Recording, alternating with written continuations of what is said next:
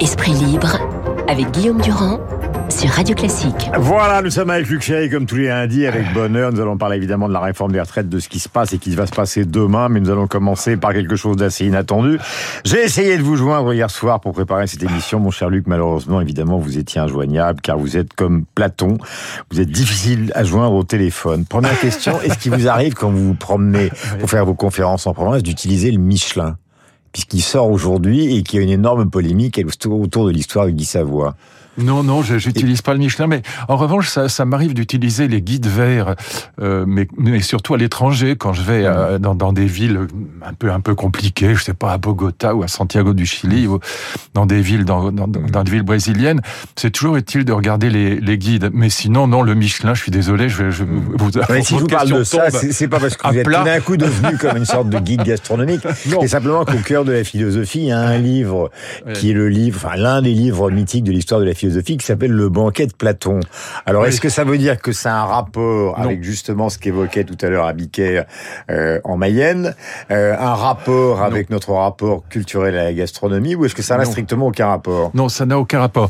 Ce qui est magnifique dans le dans le dans le banquet de Platon, ce un sont peu les de pédagogie mythes. le lundi matin, ça ne fait pas de mal. Bon, alors vous avez le le, le, le fameux mythe des deux moitiés. Alors, ce qui a donné le mythe des deux moitiés d'orange, avec cette idée qu'au départ les, les les êtres, on peut pas dire les humains étaient hommes et femmes à la fois et, et que on, ils ont été séparés et qu'après ils cherchent à se retrouver. C'est le mythe des deux moitiés. C'est pour ça qu'on dit encore aujourd'hui ma moitié pour parler de sa femme. C'est pas très élégant, mais c'est comme ça qu'on c'est venu, c'est venu de Platon. Mais le deuxième mythe qui est beaucoup plus puissant, c'est le mythe d'Eros. Alors je vous raconte ça en deux secondes parce que c'est absolument génial. Eros, c'est le fils, vous savez de qui il est le fils Eros Non. Eh bien, il est le fils de Peña et de Poros. Poros, c'est l'astuce. Vous avez vu la rapidité avec laquelle j'ai répondu. J'ai pas essayé de ruser. Non, vous n'avez pas essayé de ruser. Ah, le- oui, si, si c'était à la grecque, vous auriez dit, oh, je l'ai su. C'est ça. Oui, mais J'ai dit. voilà. Non, non c'est- il est fils de Poros et de Peña. Poros, c'est l'astuce. Et parce que, en fait, Eros est un, est un dragueur, parce qu'il cherche il- toutes les astuces possibles pour mettre les jeunes gens dans son lit. Et Peña, c'est la misère. C'est la- c'est une, c'est une incarnation de la misère. Et, Pe- et, et- et donc, euh, Eros est à la fois un dragueur fou, donc plein d'astuces pour essayer de mettre les jeunes gens dans son lit. Et en même temps, il est toujours dans la misère. Pourquoi? Parce que Eros est un type d'amour, l'amour érotique, qui se, comment dire, qui se répète en permanence. C'est comme la soif et la faim. C'est-à-dire qu'une fois qu'on a consommé, euh, le manque le revient. banquet. Voilà, exactement. Et donc le banquet, non, c'est un, c'est un, c'est, c'est en effet un repas euh, pendant lequel il y a des conversations sur l'amour avec ces deux grands mythes de l'amour qui sont commentés par les uns et par les autres, évidemment en présence du personnage principal qui est comme d'habitude Socrate. Et donc on a là, un- on a là un- un- deux mythes qui vont être, euh, qui vont traverser toute l'histoire de la philosophie jusqu'à Freud, parce que Freud reprend par exemple la mythologie d'Eros de la même manière. Eros étant un type d'amour qui se, qui a besoin autant du manque que de la présence de l'être aimé. C'est pour ça que Montaigne disait du mariage que c'est évident sur le plan érotique assez catastrophique parce que l'être qu'on aime est toujours là. Et c'est pour ça que Montaigne avait cette formule amusante, il disait le, le mariage est comme une cage, les oiseaux qui sont dehors rêvent d'y entrer, mais ceux qui sont dans- dedans n'ont qu'une idée en sortir. Voilà.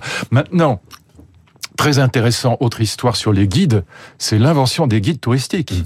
Très intéressant l'invention des guides touristiques, le guide Michelin, mais il y a pas, il y a, il y a le guide, le, le guide vert, il y a les guides bleus, il y a les, il y a le, le routard, enfin, et ça c'est toute l'histoire du tourisme. C'est-à-dire, il y, a, il y a un moment où le tourisme devient un tourisme de masse. Enfin, un jour je vous raconterai cette histoire-là parce qu'elle est absolument passionnante. Il y a- il y a-. Il y une histoire du tourisme, ça commence en Angleterre. En fait, le mot tourisme apparaît au début du XVIIIe siècle en Angleterre pour la première fois, et ça va être une modification du voyage. Au départ, c'est le voyage d'études, et puis il va y avoir toute une évolution du tourisme avec euh, la naissance du tourisme de masse. Voilà. Après, surtout après les congés payés, avec il fa- il fallait qu'il y ait aussi la voiture, il fallait qu'il y ait des, des croisiéristes, et, et l'apparition des guides se fait à ce moment-là. Voilà. Et je disais. Enfin euh, bon, c'est- mais c'est une histoire vraiment passionnante. Mais j'ai pas dit le contraire, euh, d'autant plus que vous vous souvenez qu'il y a une dizaine d'années, sur ce thème-là, du tourisme de masse, qu'il critiquait violemment, est né un roman, euh, l'un des meilleurs romans de Michel Houellebecq, qui s'appelait donc euh, Plateforme. Nous allons enchaîner donc sur cette réforme des retraites. Est-ce que vous faites partie de ces gens? Parce que dans dans le détail, on connaît, bon, la réforme est au Sénat, il y a encore trois semaines de discussion parlementaire. L'article 2 a été voté par les sénateurs sur l'index senior. Euh, c'est 300 personnes par société, non pas 50, on n'est pas descendu. Donc en dessous des 300 personnes, c'est la volonté des sénateurs. Est-ce que vous faites partie de ce sentiment général des Français qui sont à la fois contre la réforme et qui sont persuadés qu'au terme, finalement, malgré ce qui va se passer demain, elle va finir par rentrer euh, euh Oui, je pense qu'elle passera. Oui, oui. Si je devais parier, maintenant je peux me tromper évidemment, mais si je devais parier aujourd'hui, je pense que la réforme passera, tout simplement parce que d'abord, je pense que les LR vont la, la voter, et deuxièmement parce que d'un point de vue politico-médiatique, il est absolument impossible pour Emmanuel Macron de renoncer à cette réforme. Mmh. Et ce serait, euh, du point de vue médiatique en particulier, totalement euh, ridicule. C'est-à-dire qu'il Jacques Attali a dit il y a quelques jours dans une interview, c'est exactement le contraire. Finalement, sa grandeur serait d'y renoncer. Parce que oui, c'est ce que dit Danny Cohn-Bendit aussi depuis depuis très longtemps. Danny dit il ferait mieux de renoncer à cette trentaine, ce serait la avec grandeur. Qui vous dialoguez le dimanche soir sur LCI. Voilà, mais mais euh, je pense que c'est pas du tout comme ça que réfléchit Macron. Je pense que Macron veut montrer qu'il est un mm. réformiste et donc euh, s'il reculait, ce serait catastrophique pour lui. Et donc euh, d'un point de vue encore une fois médiatico-politique, même si sur le fond on peut dire écoutez cette réforme maintenant il y a plus grand chose dedans, elle n'est pas vraiment très utile, elle n'est pas grandiose, elle n'est pas très juste, elle n'est pas très bien fichue. Donc la retirer serait en effet un signe d'intelligence et de mais médiatico-politiquement, ce serait catastrophique. Donc je pense qu'elle passera. Je pense qu'après les conséquences de la réforme sur le plan strictement politique, Étant donné qu'une dissolution est impossible, il y aura un remaniement. C'est ça dont je suis absolument convaincu. La dissolution n'est pas possible parce que euh, le Front National, Rassemblement National l'emporterait, gagnerait beaucoup de sièges. Euh, les Macroniens en perdraient beaucoup. Par conséquent, je vois pas quel serait l'intérêt de, de Macron de faire cette euh, dissolution de l'Assemblée nationale. En revanche, il faudra quand même qu'il y ait un signe fort. Et du coup, il y aura très certainement un remaniement. Et là, le problème se reposera au LR. Est-ce que on est des supplétifs au coup par coup, en se ridiculisant un peu, parce que là, ils vont voter une réforme qui est pas populaire, donc euh, c'est pas mm. très bon pour eux. Médiatiquement, c'est mauvais pour eux. Est-ce qu'ils rentrent au gouvernement en tordant le bras à Macron et en obtenant un programme qui est un programme de droite ou pas? Le problème se reposera à ce moment-là. Avec évidemment la suite du programme, qui est effectivement la loi sur l'immigration et d'autres voilà. textes qui sont attendus et sur lequel la droite classique est évidemment beaucoup plus, euh, euh, comment dirais-je, à droite que n'est Emmanuel Macron. Voilà que vous entendiez, parce que vous avez bien connu et vous connaissez très bien le monde enseignant, qui parfois est tendre avec ses ministres et parfois ne l'est pas. Ce qui s'est passé euh, à l'église Sainte-Eugénie de Biarritz sont des images euh, qui ont frappé beaucoup de gens. C'est les obsèques de cette professeure Agnès Lassalle qui a été tuée par un élève le 22 février dernier. C'est une sorte de La La Land auquel ont assisté les gens et on a vu ces images sur les réseaux sociaux, à savoir que son compagnon s'est mis à danser sur cette musique de Nat Cole. C'était probablement une des choses les plus émouvantes qu'on ait pu voir ces derniers jours. Écoutez. Toi qui n'as peut-être pas compris quand je t'ai dit en quittant Paris, je voilà, et la foule qui assistait à cet enterrement, donc de danser avec le compagnon d'Agnès Lassalle. Je vous parle de ça, Luc, parce que vous avez été ministre de l'Éducation et qu'à l'égard euh, des professeurs, il y a un sentiment qui est toujours extrêmement partagé. Ceux qui considèrent qu'ils sont, et qui sont très présents dans la réforme des retraites, vous le savez, euh, ceux qui considèrent qu'ils sont fondamentaux pour la société, ceux qui en veulent plus, ceux qui veulent plus les payer, et puis une autre partie de l'opinion qui considère que les professeurs, par rapport à d'autres pays, sont en France au fond des gens, globalement, qui ne font pas grand-chose, qui votent toujours à gauche, qui sont contre tout, etc., etc. Si on veut que nos enfants soient élevés par des SDF, on n'a qu'à continuer comme ça. Je veux dire, ça devient Qu'est-ce que vous pensez du statut de professeur dans la société je, pense que nos professeurs sont mal payés. Je pense qu'ils sont toute sa carrière. D'abord, avant d'être ministre de l'Éducation, été professeur à tous les niveaux possibles et imaginables. J'ai été chercheur au CNRS, j'ai été professeur au lycée, j'ai été professeur d'université. Donc euh, c'est quand même un métier que je connais avant d'être euh, ministre. J'ai pas été un ministre nommé là par hasard. Bon, et donc c'est je pense que les, les, ceux qui sont hostiles au monde enseignant parce qu'il est de gauche, etc., ce qui est vrai d'ailleurs, mais ne se rendent pas compte qu'à force de sous-payer les enseignants, sous-payer les professeurs, appelons-les par leur vrai nom, à force de sous-payer les... En France, c'est la moitié de l'Allemagne. Hein. Ben oui. Et, bien, et, vous savez, en Suisse, euh, le, le, le, salaire d'un professeur de, le salaire moyen d'un professeur de collège, c'est 12 000 euros Ouais. par Et mois. le SMIC est à 4500 euros aussi. Il n'y a hein. pas de SMIC, mais enfin, s'il y en avait un, il serait, il serait 4500 autant, voilà. Et donc, et le, le, le coût de la vie en Suisse est euh, 1,7 fois plus élevé qu'en France. Mais ça veut dire quand même que un, un professeur de collège, il gagne 3, 4 fois plus qu'en en Suisse qu'en France. Bon. Et je, je parle même pas du professeur d'université. Oui, c'est encore le double. Et donc, voilà. Je pense que si on ne paye pas bien euh, les professeurs, Clémenceau avait une phrase sur les hommes politiques qui disait si vous payez pas vos hommes politiques, ça vous coûtera cher. Mm. Parce que, en gros, ça voulait dire ils piqueront dans la caisse. Bon. Mais c'est pas la même chose avec les profs, mais si on ne paye pas, si on ne traite pas Alors. correctement les profs, donc moi je suis pour une augmentation du service des profs, mais une augmentation massive des salaires.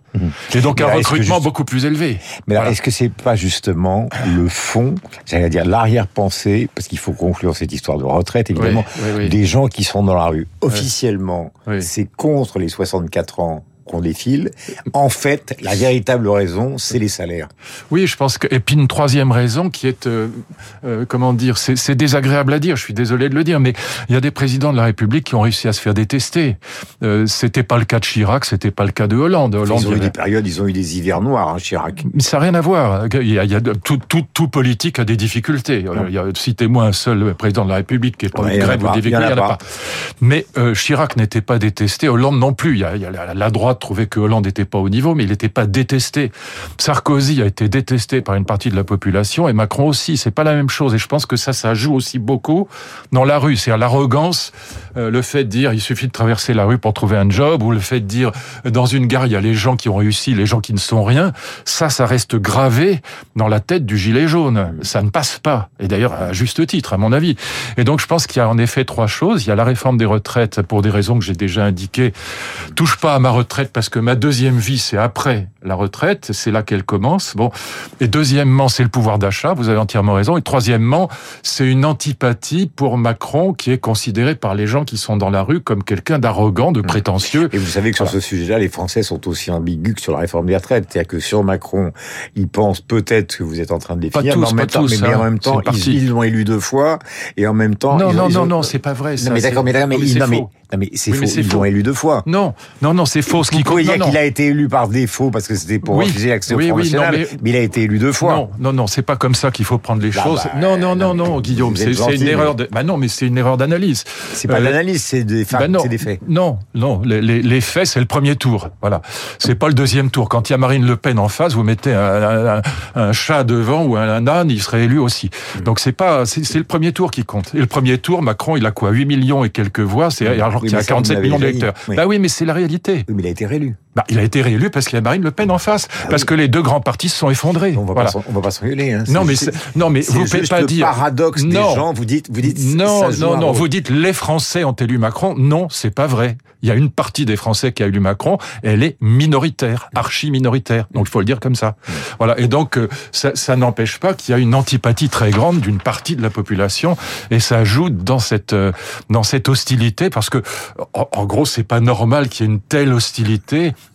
par rapport à une réforme qui est quand même une réforme assez minime. Elle est pas, elle est pas grandiose cette réforme. Elle, elle est d'ailleurs, euh, quelqu'un le disait ce matin sur votre ante- antenne, à force d'être vôtre modifiée. euh, oui, vous avez raison d'ailleurs. Mais enfin, un peu moins qu'à vous. Euh, Quelqu'un disait finalement, à force d'être modifié, il reste pas grand-chose dedans. C'est le titre de la pièce de Shakespeare, hein, Much Ado About Nothing. C'est beaucoup de bruit pour rien. J'adore vous pousser vos dents dans retranchements. Il est 8h58 minutes. Luc Ferry est le seul qui considère que Macron n'a pas été élu deux fois. Non, président non, non, j'ai pas dit ça non plus. Non, Non, non, mais- vous êtes d'une mauvaise foi. Non, je suis drôle. insondable. Je suis drôle. C'est pas de la mauvaise foi. 58. Merci Luc. On se retrouve lundi prochain.